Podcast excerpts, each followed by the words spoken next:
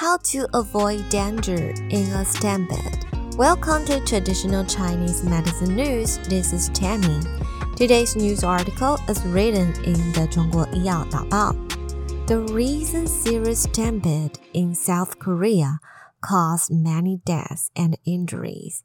In fact, similar incidents have occurred in other parts of the world in recent years. How to prevent stampede accidents?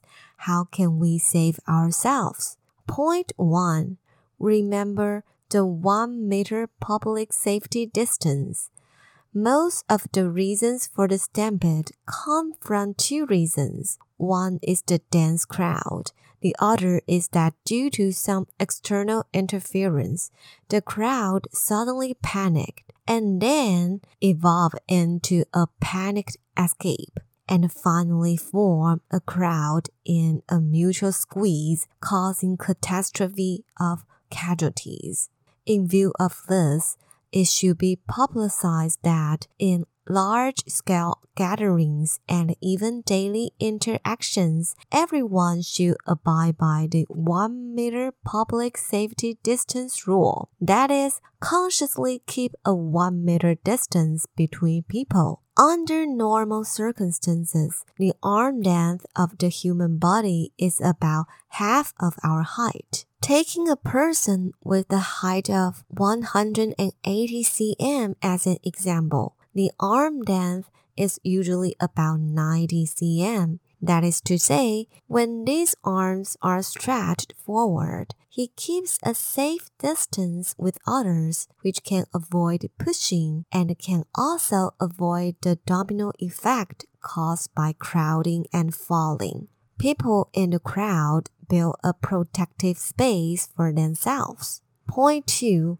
When a stampede accident occurred, Maintain the three postures when encountering a crowded crowd. Try to walk to the edge of the crowd and stand aside to avoid being trampled in the chaos. And at the same time, adopt three postures to reduce injuries. You can listen and practice at home.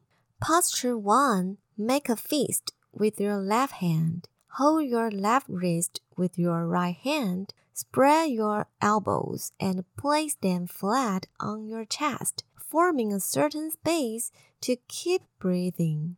Posture 2 When you accidentally fall to the ground, bend your knees forward to protect the vital organs of the chest cavity and abdominal cavity and lie on your side on the ground. Posture 3 if you are squeezed to the point where you cannot bend your knees forward. Try to protect your head, neck, chest, abdomen, and other important parts by clasping your hands and fingers together up to protect your head and neck. Point 3. Adhere to 3 musts and 3 don'ts. Must 1. When you see a crowded situation, don't follow the crowd to join the fun. You must leave the scene quickly. Must 2. When you feel crowded, you should immediately move aside. Must 3.